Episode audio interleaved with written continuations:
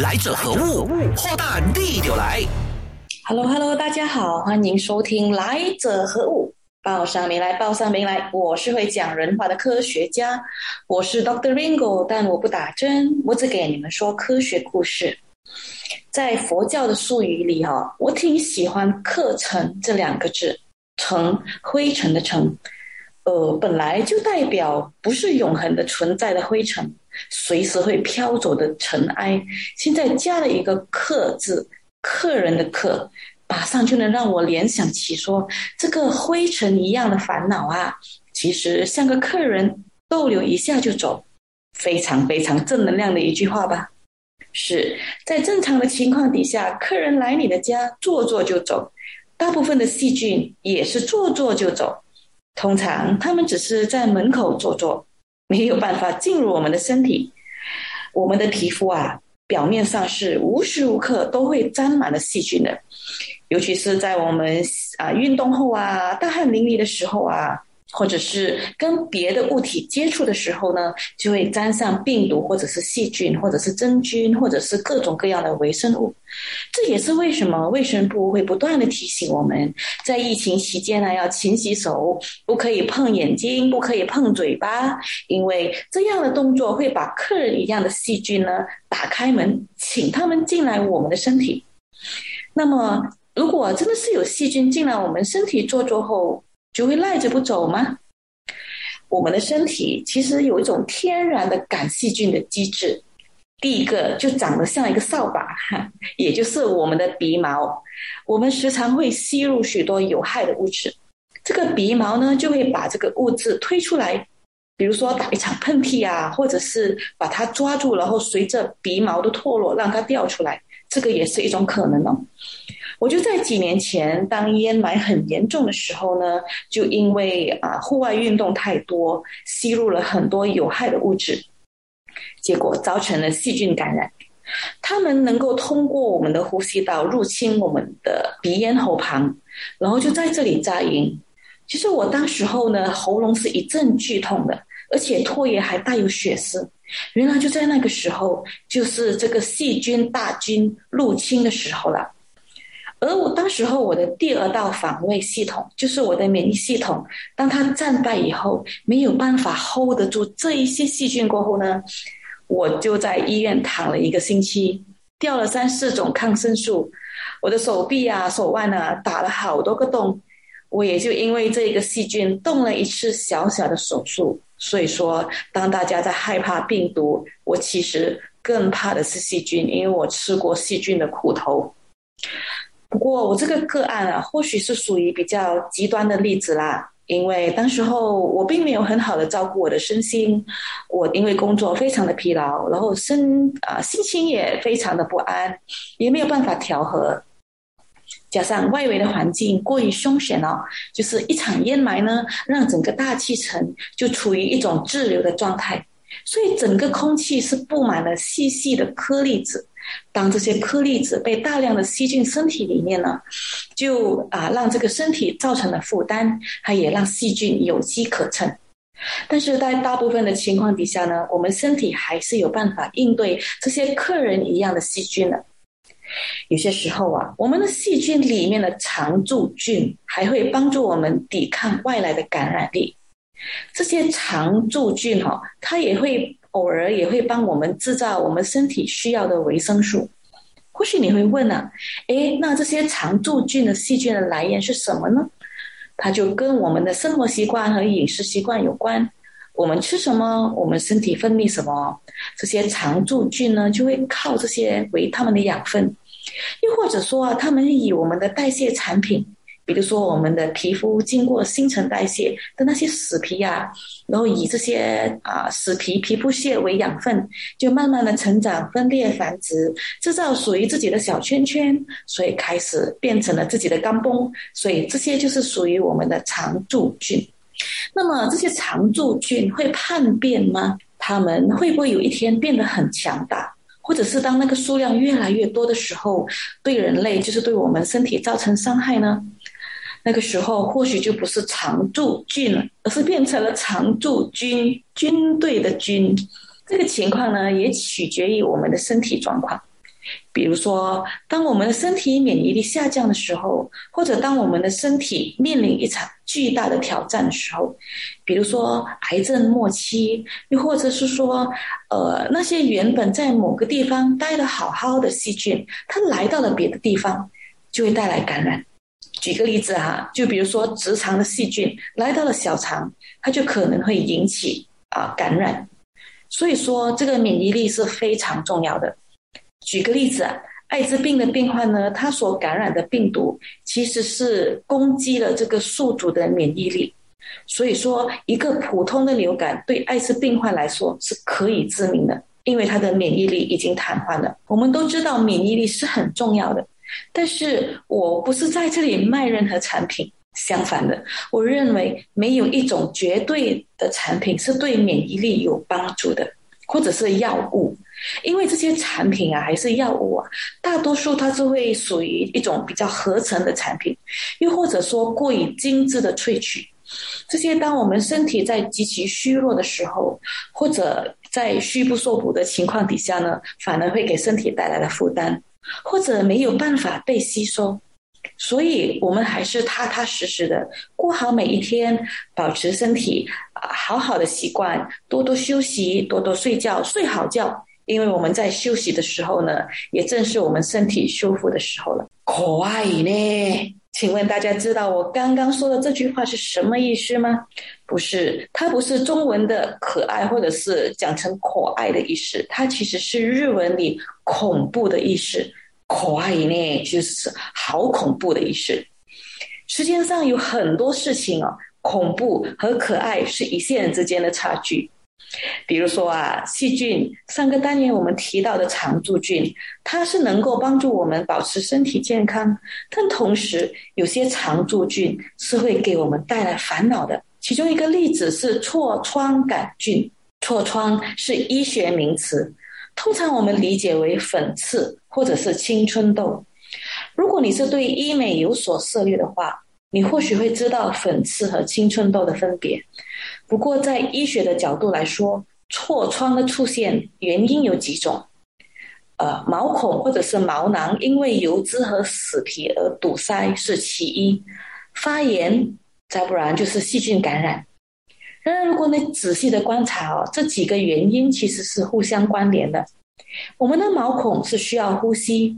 但是如果这些和毛孔相连的油线，油线如果因为某些失衡的状况就造成了堵塞，那我们毛孔里面其实有一种叫做痤疮杆菌的常驻菌呢，它就会在这个毛孔的油脂里面繁殖啦。当我说杆菌的时候，我相信你们大概都已经猜得到这个形状的形状了吧？对，它是直杆状的哈。而当这个毛孔它发生了感染呢，就会带来了发炎，所以有就也就会出现一种红肿的状态。当然，一个病症它背后是有许多环环相扣的理由，我们不能够一概而论。但是发炎是我们看得到的果，只是说造成发炎和毛囊堵塞的原因很多。比如说荷尔蒙变化、新陈代谢系统，或者是什么原因造成这个长在我们脸上的常驻菌会处于失衡的状态？其实说法也有几种哦。但是青春痘的原因呢是比较显著的，也就是说青少年在发育期间呢，因为荷尔蒙的转变而让皮肤的分泌非常的旺盛，这个也让新陈代谢的系统很活跃，而造成角质化的异常。所以就造成了毛孔阻塞，它就这个过程就会让毛孔里面充满了细菌和油。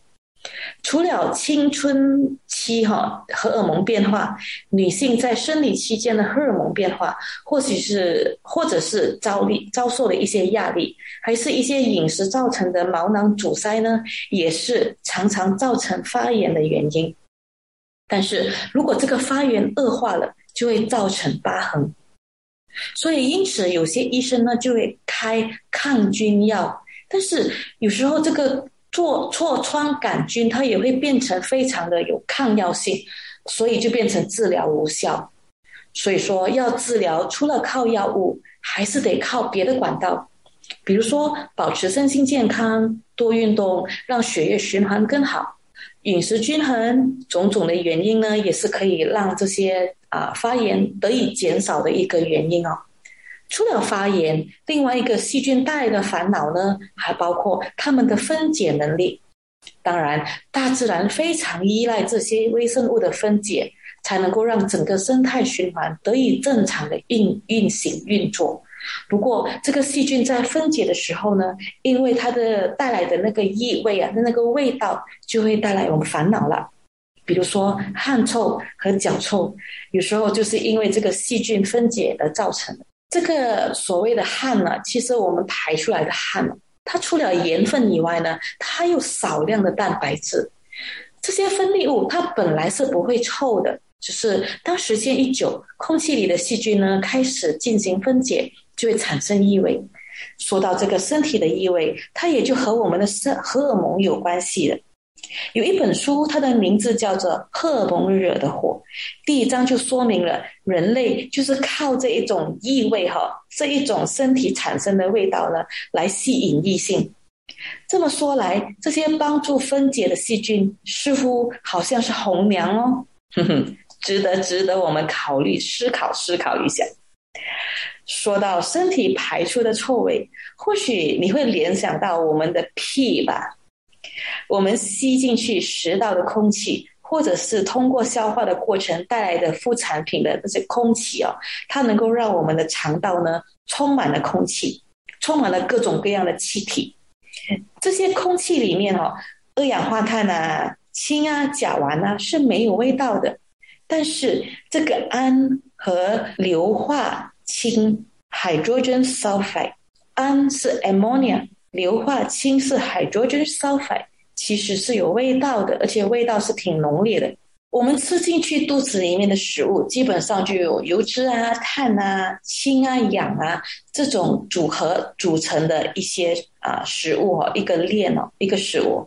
但是这个氨 NH4，它就说明了里面有什么呢？里面有 N。Nitrogen 和 H 氢，而硫化氢 hydrogen sulfide 呢，就是有 hydrogen 氢和硫 sulfur，它们都是合成的，也就是说是经过一个过程而组成的。这些都是因为我们肠道里的细菌呢进行了分解的工作带来的副产品。除此之外，厕所里面如果有异味。也或者是我们啊有嗅到一些有氨的味道，其实就是因为我们排出来的尿液里面的尿素被空气中的细菌分解了而产生的氨气。除了常见的氨和硫化氢，带有味道的还有包括植物的次生物质 （secondary compound）。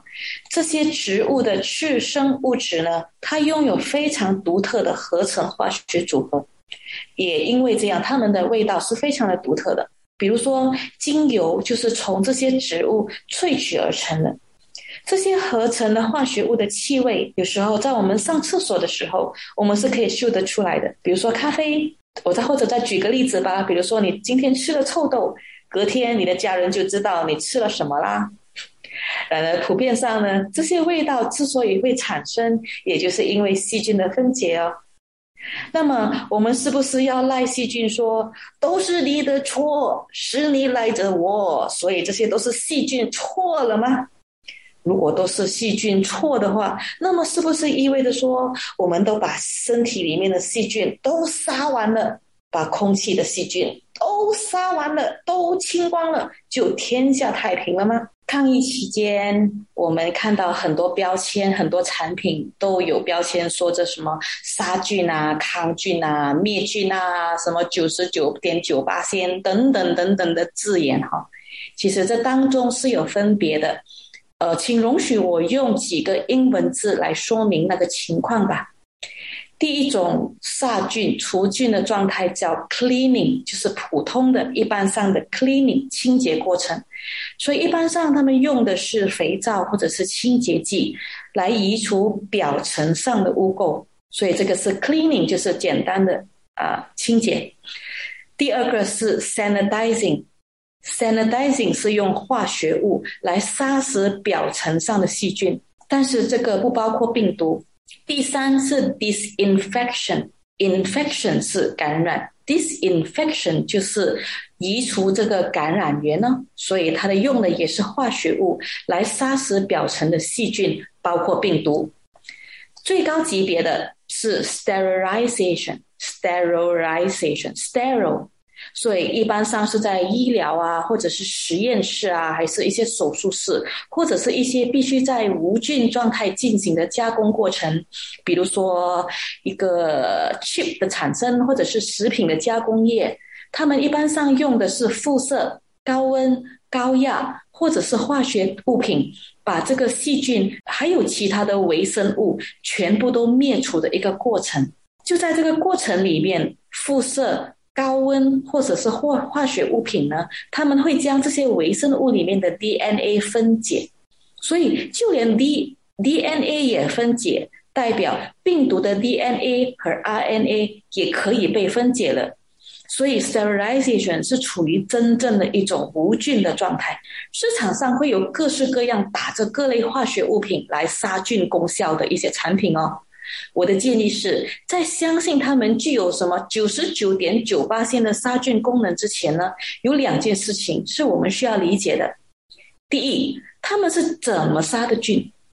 是让细菌或者是真菌的表层破裂吗？还是干扰了细菌跟病毒的 DNA 啊 RNA？或者是这些产品它是能够破坏呃什么样子的到什么程度呢？如果说这些化学物品它能够破坏细菌和真菌的表层，或者是直接的破坏细胞核里面的 DNA，那么会不会代表说它们也会伤害我们的皮肤，还是伤害我们的 DNA 呢？或者是对这个大自然的产品呢？就比如说我们洗了过后排出来的那一些肥皂水啊，还是排出来的污水，它们会不会对大自然产生环境的那个害处呢？因为还有一些化学物是为了要达到这个充分的杀菌效果，它必须要有数百 ppm 以上的浓度，这么强的酸化力，万一被吸进我们身体里面，其实是对身体有害的。第二，这些数据是经过科学的认证了吗？是经过实验的考核了吗？因为有些实验成果是在营养盘上进行的。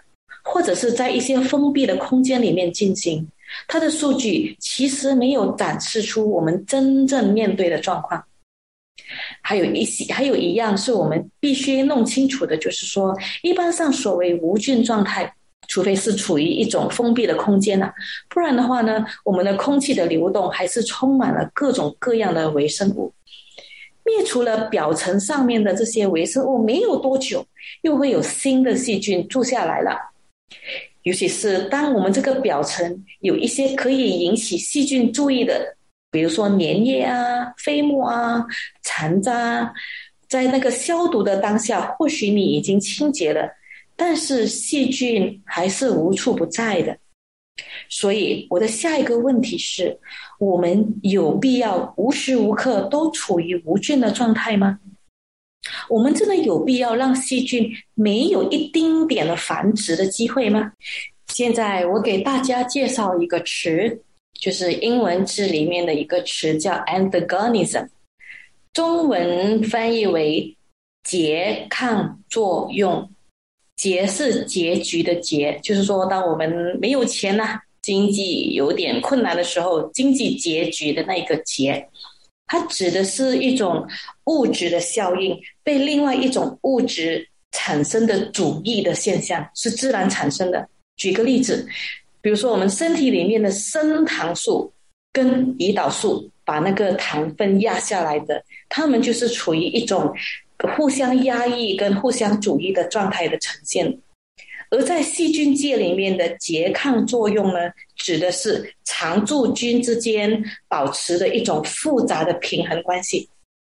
这个要是有这种平衡存在的话，就不会有新的外来的我们不懂是什么白灯的一些细菌的驻扎而安定在这里。因为如果我们太过频繁使用药物，或者是药用肥皂啊，还是酒精的话，它其实在某程度上呢，是会破坏这种平衡关系，而反而会让细菌变得更加容易的繁殖。更糟糕的是说，这种不上不下的杀菌方式，甚至会让一些病原的菌哈，它产生了抵抗力，到最后反而是变成了一种恶性循环。前一阵子，当疫情期间呐，大家都被鼓励说要勤消毒、勤洗手啊，这是很好的事。因为，但是我们必须要了解，为何要在这个非常时期做这些消毒动作，还有为什么我们要用什么样的东西来消毒？这消毒基本上就是让我们移除那些残留在表面上的带有病毒的飞沫的存在的，我们要把它灭除掉。表面上这些飞沫灭除，因为我们这双手啊是很不听话的。常常会不自觉的摸这里啊，摸那里，摸完了过后又摸我们鼻子，摸我们的眼睛。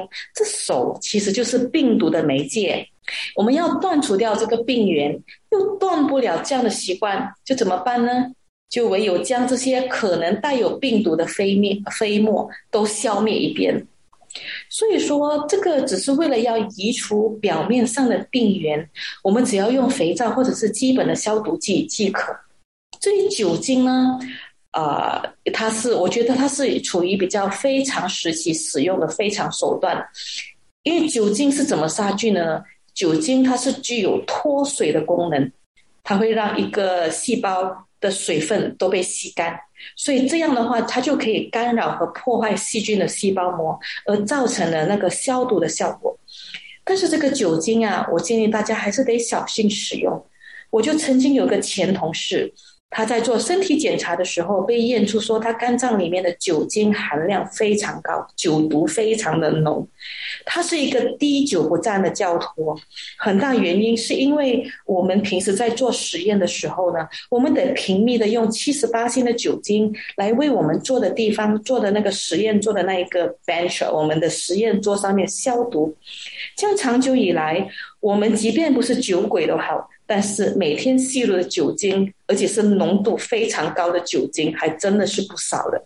如今大家慢慢回到了疫情前的生活，这些疫情前养下来的好习惯，能留的就留。